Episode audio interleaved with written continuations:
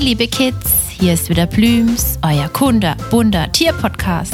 Na, seid ihr schon für eure heutige Tiergeschichte bereit? Na wunderbar, dann macht es euch bequem, denn dann kann die Reise losgehen.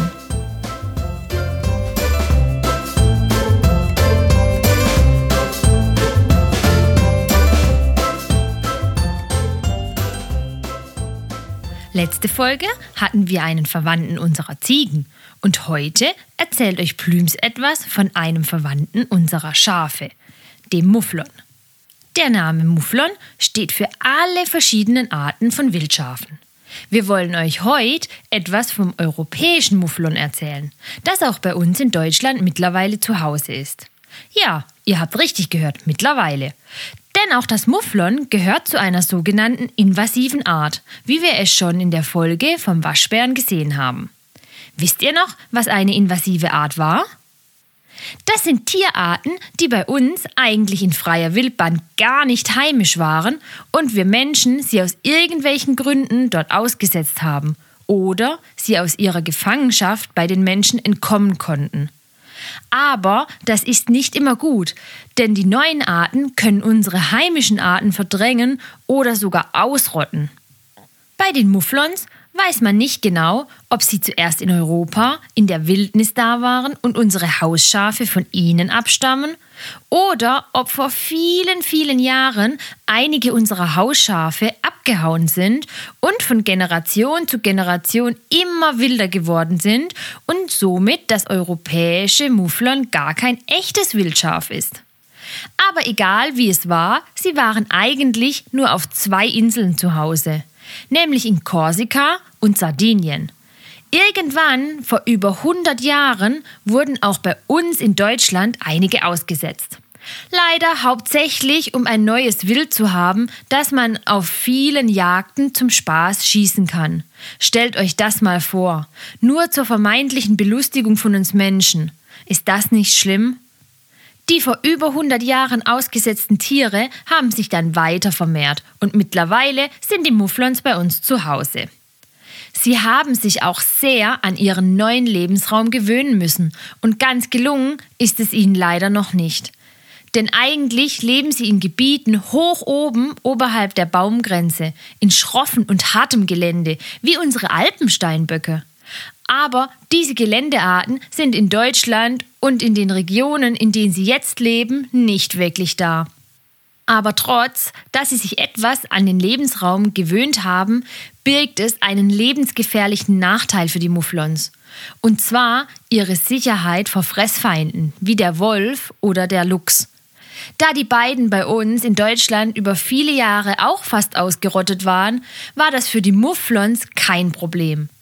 Aber jetzt, da Wolf und Luchs wieder in ihre Reviere zurückkommen, wird es sehr gefährlich für die guten Kletterer. Warum, fragt ihr euch? Überlegt mal. Die Mufflons sind keine guten Sprinter und schon gar nicht über längere Strecken. Aber das brauchten sie in ihrem eigentlichen Zuhause auch gar nicht. Denn wenn sich in den steilen, felsigen Gelände ein Feind näherte, flüchteten sie einfach kurzerhand auf die felsigen, steilen Absätze, auf denen ihre Feinde ihnen nicht folgen konnten. Aber dieses steile Gelände haben sie in ihrer neuen Heimat bei uns nicht. Leider haben die süßen Wildschafe so gar keine Chance, vor den Räubern zu flüchten. Aber wie sehen denn die eingereisten Wildschafe denn überhaupt aus?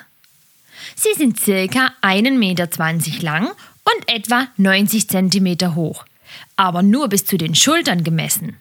Ihr Gewicht ist ganz unterschiedlich. Die Damen, auch nur Schafe genannt, haben etwa 25 bis 40 Kilo und die Herren, die Widder, bis zu 55. Wie viel bekommt ihr denn gerade auf die Waage? Seid ihr schon so schwer wie ein Widder? Nein, oder? Sie haben im Sommer ein rotbraunes Fell, ähnlich wie die Farbe der Füchse, mit oft hellen bis weißen Beinen und Schnauze. Das Fell wird im Winter eher etwas dunkler. Die Widder kann man sehr gut von den Schafen unterscheiden. Zum einen haben sie sehr oft einen sogenannten weißen Sattelfleck an den Seiten. Könnt ihr euch denken, was das sein könnte? Ihr wisst doch, wo beim Pferd der Sattel rechts und links vom Körper runtergeht, oder? Und auf der Höhe an den Seiten haben sie helleres bis weißes Fell. Deshalb nennt man es auch Sattelfleck, da es auf der Höhe ist, auf der normal der Sattel an den Seiten anliegt. Aber es gibt noch einen viel eindeutigeren Unterschied zwischen den Widdern und den Schafen, nämlich die Hörner. Während die Schafe meistens gar keine tragen oder nur zwei ganz kleine nach hinten gerichtete, tragen die Widder mit Stolz zwei beeindruckende Hörner auf ihrem Kopf. Sie können bis zu 80 cm lang werden und sind nach hinten schneckenförmig eingedreht. Die Mufflons können super gut sehen. Zum einen sind ihre Augen sehr gut, zumindest was Bewegungen sehen angeht, und zum anderen haben sie ein weites Sichtfeld, da ihre Augen seitlich am Kopf liegen und nicht wie bei uns beide vorne. Wir können das gerne mal ausprobieren. Stellt euch mal in einen Raum und lasst den Kopf ganz gerade und schaut nur von links nach rechts, so weit ihr kommt. Merkt euch, von wo bis wo ihr alles im Raum sehen könnt. Das sind wir Menschen.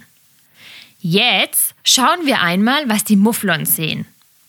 Bleibt genauso stehen, dreht den Kopf, aber wirklich nur den Kopf, jetzt nach links und haltet euch das rechte Auge zu. Merkt euch wieder, von wo bis wo ihr alles im Raum sehen könnt. Das ist die eine Seite. Jetzt das gleiche auf der anderen Seite. Dreht den Kopf nach rechts, haltet euch das linke Auge zu und schaut, soweit ihr könnt, wieder ohne den Kopf hin und her zu drehen. Alles, was ihr auf dieser Seite und was ihr auf der anderen Seite gesehen habt, sehen die Mufflons und viele andere Tiere, welche die Augen seitlich am Kopf haben, gleichzeitig. Ist das nicht super? Allerdings wird die Sicht bei älteren Widdern oft durch ihre gekringelten Hörner eingeschränkt. Um dem entgegenzuwirken, probieren sie die Spitzen der Hörner regelmäßig abzuscheuern, damit sie nicht so lang werden und stören. Mufflons können aber auch gut riechen und hören. Deshalb bekommen wir sie auch nur selten zu Gesicht, da sie uns schon von mindestens 300 Metern Entfernung riechen können. Die Mufflon-Damen bilden meistens kleinere Rudel mit einem Leitschaf, sozusagen das Schaf, die alle anderen führt und auf das die anderen Damen hören.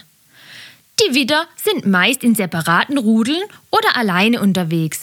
Nur zur Brunftzeit kommen sie mit den Schafen zusammen. Wisst ihr noch, was die Brunftzeit ist? Das ist die Zeit, in der sich die Widder um die Schafe streiten, um ein Schaf zu bekommen und vielleicht Papa werden zu können.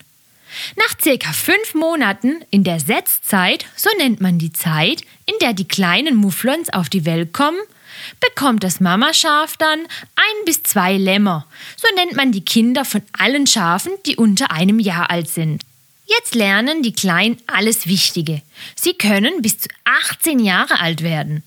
Die Mufflons, auch gerne mal Muffel genannt, was in der Jägersprache einfach nur kurze Schnauze heißt, ernähren sich rein vegetarisch von verschiedenen Pflanzen.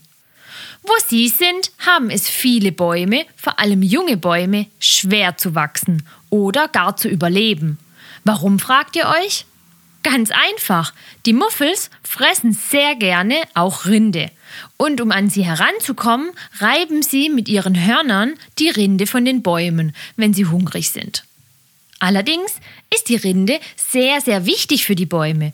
Zum einen ist sie ein Schutz zum Beispiel vor Parasiten, Pilzen oder anderen Gefahren, die den Baum kaputt machen. Und zum anderen verlaufen viele Versorgungsbahnen der Bäume für ihre Äste und Blätter zwischen Rinde und Stamm, welche dann oft dabei zerstört werden und der Baum seine Krone und alles andere nicht mehr ausreichend versorgen kann. Und dann geht er leider ein. Deshalb sind viele Förster nicht sehr begeistert von den eingereisten Waldbesuchern.